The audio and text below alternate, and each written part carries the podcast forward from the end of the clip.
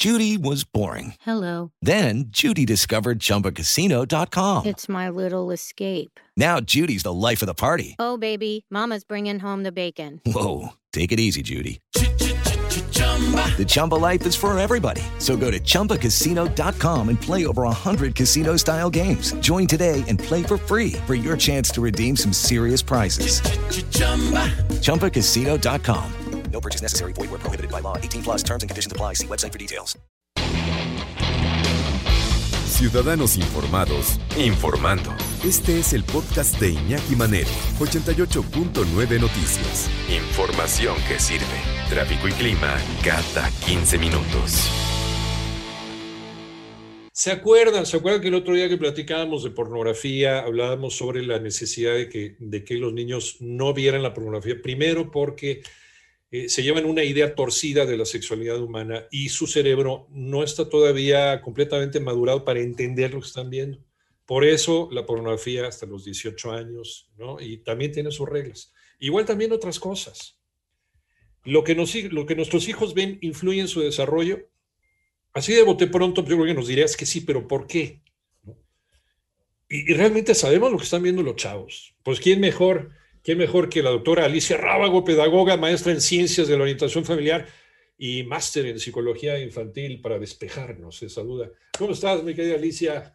Hey, muy contenta de estar aquí contigo y con estos temas que me parecen apasionantes y que tú empiezas diciendo, pues si a partir de los 18 yo pongo carita como que de verdad hay necesidad, ¿no? O sea, de- Como de- dice Juanga, pero qué necesidad. pero qué necesidad, ¿no? Y sobre todo la calidad de, Sí. bueno, vamos, no nos vamos a meter a discutir de la calidad de pornografía, No, no, pero sobre todo de ciertas imágenes que yo he visto que niños de 10, 12 años y por irme corta, le reciben en un teléfono y que tienen acceso a ella y que evidentemente cuando la abren, pues les puede parecer gracioso, les puede parecer novedoso, les puede llamar la atención por curiosidad, pero sin duda no saben qué hacer con ella, no saben dónde acomodarla, les puede llegar a sorprender y son imágenes eh, muy difíciles de sacar de tu mente, ¿no? O sea, es, ah, se dice que una imagen pornográfica tarda un año en salir de tu cerebro. Híjole. Entonces, imagínate si hay un chico que lleva este año y medio conectado y que continuamente tiene eh, conexión con imágenes, ya no solo pornográficas, Iñaki, violentas, ¿no? Eh, por supuesto que van a influir en su desarrollo. Yo sé que, como tú decías, si te pregunto si lo que ven influye en su desarrollo, vas a contestar sí. El problema es que tengamos muy claro en qué parte puede influir en todo tu desarrollo. Entonces, aquí es donde yo creo que hay que detenerse. Ujú. Eh, de repente padres de familia dicen, no, yo a mis hijos no los dejo ver pornografía, pero sí los dejas ver eh, cuerpos eviscerados y gente machucada y, y gente, ¿no? Cuchiplanchada y este, o sea, cosas realmente terribles, llenas de sangre. O sea, por muy ficticias que sean desde muy chiquitos, lo estamos exhibiendo ese tipo de cine. Ay, pues total, pues es, es ficción, hombre, es ficción. Y pasa mucho con, ¿De por eso recuerdo que estaba, te estaba yo escuchando y hablabas de estas películas superhéroes y que hacías la aclaración, no es para niños. Y por Sí, eso no te dije, niños. claro, qué bueno que hay que tocar ese tema, porque, porque me tocó ver cómo mamás discutían, pues si yo lo traje, señores, que la película es para Claro. niños, no puede entrar, ¿no? Pero ¿qué tiene? Son superhéroes. Eh, Digo, si el productor de la película está diciendo que no es para niños, imagínate lo que hay en esa película. ¿A qué lo llevas? Aguántame un segundito, Alicia, la doctora Alicia Rábago. Seguimos con este tema. Y estaba hablando yo concretamente de esta serie animada que se llama Invincible, pero no por ser serie animada y por ser de superhéroes, es para niños, no necesariamente. Vamos a quitarnos esa idea de la cabeza. Platicando con la doctora Alicia Rábago, pedagoga, maestra en ciencias de la orientación familiar y máster en psicología infantil, lo que tus hijos ven influye en su desarrollo y, y bien importante, ¿sabes qué están viendo? Ya habíamos tocado el tema de la pornografía y, y- estamos pasando ahorita el tema de la violencia, porque creo que van junto con pegado.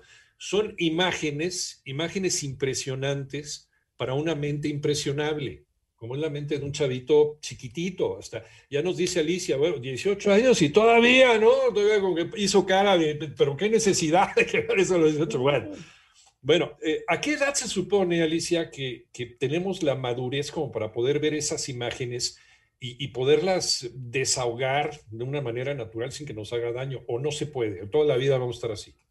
Fíjate que yo no me atrevería a contestar esa respuesta, porque yo creo que cada persona tiene su manera de, percibir las cosas de diferente manera. En, una misma casa puedes tener un niño que, que, esté más despierto sexualmente, por ejemplo, que otro, ¿no? Entonces, no me atrevería a poner una edad. Yo creo que vuelvo a lo que siempre he dicho, conocer a tus hijos, bueno, incluso conocerte a ti, partir del autoconocimiento, para saber, digo, pones un, un ejemplo de imágenes violentas. Estas imágenes que de repente suben a plataformas en donde suben para acusar a un tipo que está paleando un perrito, vamos a suponer, no puedo con ellas, yo no puedo con ellas. Y si no puedo con ellas, imagínate las siguientes, me, me, me causan, es que hasta me enoja, porque digo, ¿por qué las comparten? O sea, me duele mi panza, ¿no? Ponme antes anuncio de, no sé, eh, imagen violenta, para que no lo veo y no me lo puedo quitar de mi cabeza. Y esto que tú hablas, sí, yo no solo me refiero a la pornografía, me refiero que hoy en este confinamiento los chicos han estado frente a una pantalla durante muchas horas, primero por colegio, luego por tarea, luego por jugar, bueno, que vea la tele, que se distraiga. Y hoy hay tantas plataformas con tantas opciones que ver, Iñaki, porque antes, cuando nosotros estábamos chicos, era, pues había casi, casi tres caricaturas y creo que hace poco me enteré que de Don Gato eran tres episodios y a mí me habían parecido como 250, 250, porque los veías, todo el día. Exacto. Y, y, los Picapiedra también, y Cascarrabias, y ya todos los que me están viendo saben qué edad tengo, no, no me asusta, pero... es que, viste, viste la repetición de la repetición, Alicia. Exacto, es que los fui a buscar, los googleé.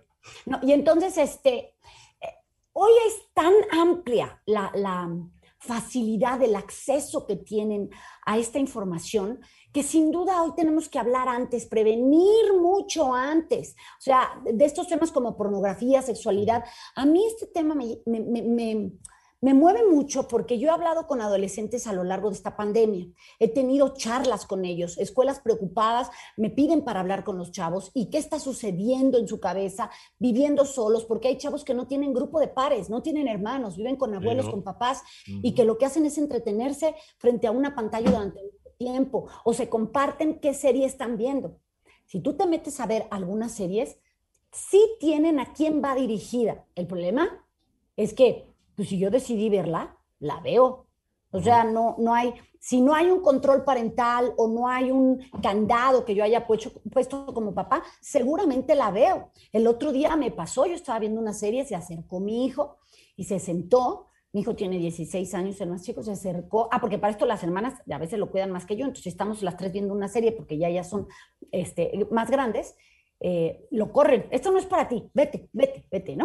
Y entonces se, sentó y apareció una escena, pues un poco más fuerte de tono, y entonces este, me le quedé viendo a la cara porque él pues se quedó viendo la escena, pero muy serio, ¿no? Y yo le pregunté, ¿y eso, o sea, qué te llamó la atención de esa escena, no? Sí, sin duda su percepción era muy diferente que hasta como el pensamiento adulto, yo dije, uy, ya se clavó en que salió una este, mujer desnuda, y ya se, ¿no? Y ya te vas, porque además como adulto piensas muchas cosas más. Entonces cuando le pregunté, me dijo, pues no entendí por qué pusieron esa escena. O sea, ¿qué venía al caso? ¿Sí me explicó? Pero sin duda le dije, pues es que por eso no tendrías que estar sentado aquí porque la serie no es para tu edad, ¿no? Y se fue. Pero si imagínate yo como papá, lo llevo a ver una de, y tú pusiste esta del, se me olvidó el, que es muy violenta, de este, que no es superhéroe, antihéroe, Dead. Ah, de, Deadpool. Ajá, claro. Eh, o sea, y yo digo, ay, ha visto todas las de superhéroe, ¿qué pueden traer esas, ah. esas series que no haya visto? El problema es que tú lo estás viendo como adulto, tú ya has normalizado ciertas situaciones, ya es como, qué triste lo que voy a decir, pero es como ir, ¿cuántos se han muerto por esta enfermedad hoy y mañana? Ya no era los primeros días que te decías, no puede ser tantos, y hoy ya es, ah, bueno, son un poquito menos. Se nos olvida que siguen siendo personas y que aunque se muera una persona es igual de importante. Entonces, es lo mismo cuando empiezas a normalizar este tipo de violencia, de imágenes en donde desde una caricatura se sapean, se insultan, se, no sé, se agreden, esta violencia este, pasiva que pareciera que no existe, eh, que lleva mensajes.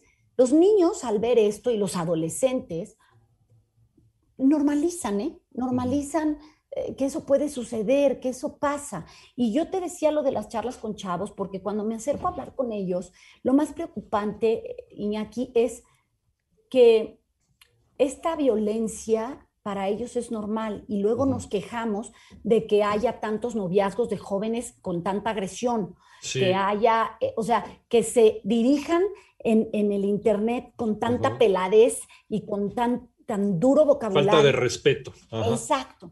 Claro, pues si esto empieza a ser normal en mi vida, ¿por qué tendría yo que cuidarme hasta cómo escribo o qué mensaje le doy o levantarle un falso a alguien? Si no le encuentro la consecuencia. Entonces, cuando alguien me pregunta cómo le puede afectar esto a un niño, es en esto, hasta en su en las relaciones que tiene con las demás personas. Y olvídate, si tú como papá dices, bueno, pues no se va a dejar, piensa del otro lado, a ver si a ti te gustaría que a tu hijo lo maltrataran eh, porque la otra persona le parece muy normal tratar mal.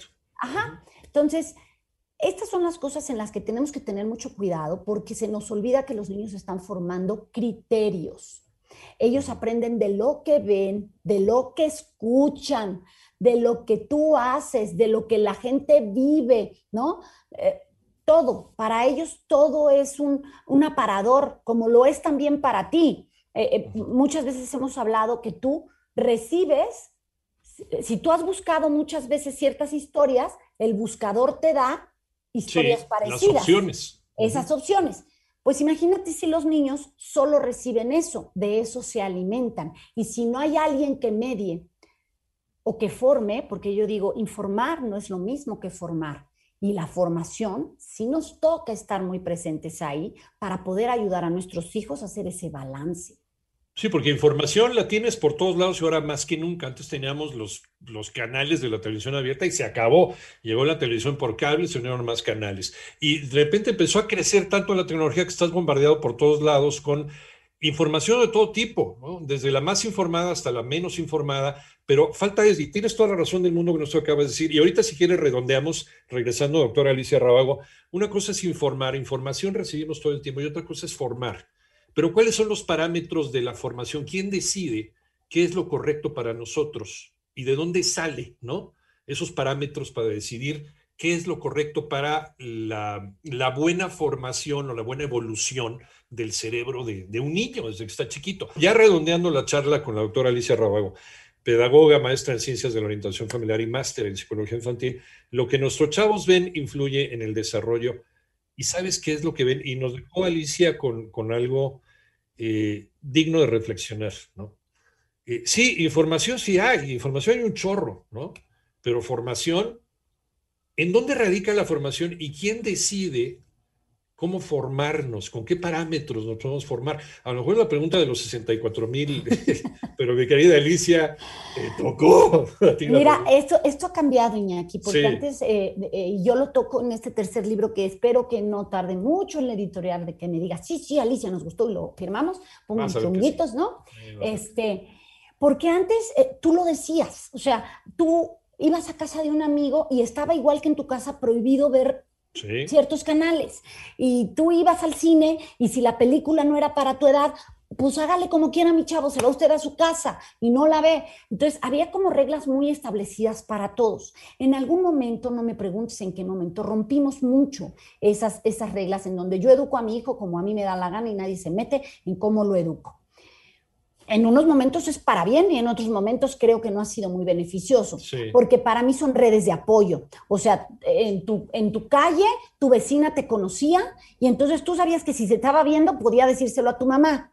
Hoy, si tu vecina sale y te ve, dices, pues si se lo dice mi mamá es una vieja chismosa y mi mamá me va a defender a mí. Punto final. Entonces hemos roto muchas, muchas redes de apoyo que pudieran ser de gran ayuda, incluso en un salón de clases en donde chavitos de 15 años empiezan con las fiestas de 15 años y no se le debe dar alcohol a menores de edad, pero basta una mamá que lo haga para que rompa toda la red de apoyo, aunque ella diga yo los voy a estar vigilando. No, está prohibido, punto final. Entonces, te pongo estos ejemplos para entender cómo hemos roto esas redes de apoyo. Entonces, ¿quién, ¿quién es el encargado de formar? Pues yo creo que tú como familia tienes que decidir cuáles son los valores y los principios que vas a querer para tu hijo, ser muy firme, tener el objetivo muy claro y no salir de ahí aunque haya presión social. Hay gente que me dice, Alicia, pero es que si no lo dejo jugar el videojuego en mi casa, lo voy a ir a, jugar a la del vecino.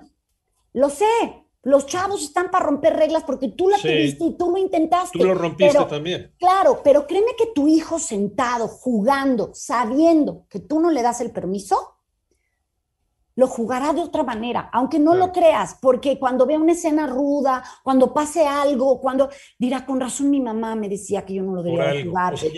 ya, tiene la capacidad de discernir, ¿no? Pues por lo menos le estás, comparar. le estás diciendo, por algo te dije que no, porque no es para tu edad. el, darle el permiso de, bueno, ok, como todos los juegan, aquí lo tienes tú también, juégalo. Fíjate, Habrá gente que a lo mejor me estoy oyendo y me, va a decir, ah, entonces prefieres que te escondan las cosas, porque siempre para discutir somos muy buenos. Entonces, prefieres que te escondan las cosas y no lo hagan enfrente de ti.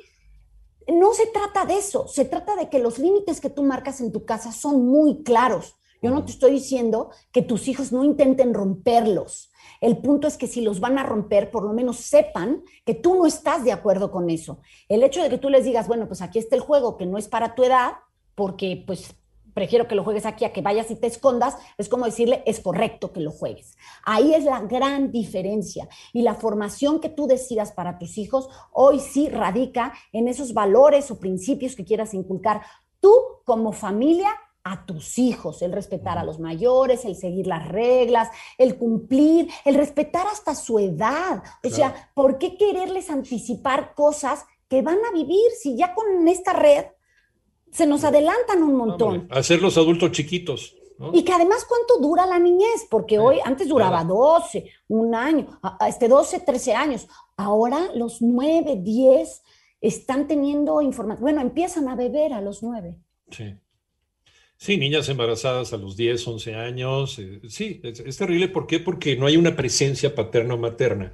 Y esa presencia paterno-materna tampoco tuvo presencia. Ya, ya estamos en este cambio generacional en donde los que somos papás a lo mejor no recibimos tampoco ninguna instrucción. Entonces estamos como animalitos del bosque, ¿no? Y, y, que, nos faltó a lo mejor quizás información, ¿no? Entonces, hoy que la hay, hoy que la tienes más cerca, ocúpala a tu favor. O sea, yo solo digo, si tu hijo tiene la capacidad de estar conectado a una red, tiene mucha información. Imagínate tú, tienes que estar el doble de informado. Claro, claro, tienes que adelantarte a esa información que ellos están recibiendo y además platicarla con ellos, porque es algo que no hacemos, no nos sentamos a platicar con el pretexto de que no entendemos las nuevas tecnologías. Pues te metes las estudias, papá. O sabes, con el pretexto muy triste, eh, que quiere ser muy positivo, de al mío no le va a pasar. Ah, y pensar que al tuyo no le va a pasar es el peor error porque te estás quitando la oportunidad de poder evitar que le pase. Exactamente. Y ya cuando le pasó ya es demasiado tarde. Doctora Alicia Rábago, ¿en dónde te encontramos? Me encuentran en todas las redes como Alicia Rábago, menos en Instagram, que estoy como Edúcalos para que los demás. Pero estoy en Facebook, YouTube, Twitter, en mi blog Alicia Rábago. La única diferente es Edúcalos para que los demás, que es Instagram, y aún así si pones Alicia Rábago, por ahí aparezco y los invito a que me sigan y que, y que compartan conmigo dudas o cosas. Luego hay gente que me sugiere temas impresionantes, Iñaki, a los cuales les agradezco. ¿Y en los libros en dónde? Ah, mis libros que son Edúcalos para que los demás los quieran y Edúcalos a pesar de sí mismos, los encuentran en todas las librerías de prestigio, que no sé si puedo decir sus nombres, pero en todas se llaman librerías. las librerías más conocidas, ahí los encuentras y si no, escríbeme y yo con muchísimo gusto también te cotizo el envío. Doctora Alicia Rábago, como siempre, eh, pedagoga, maestra en ciencias de la orientación familiar y máster en psicología infantil, como siempre es una delicia platicar contigo. Gracias, verdad. Gracias a ti, Iñaki. Saludos ahí en cabina y a todos los que nos escuchan. La doctora Alicia Rábago, chao.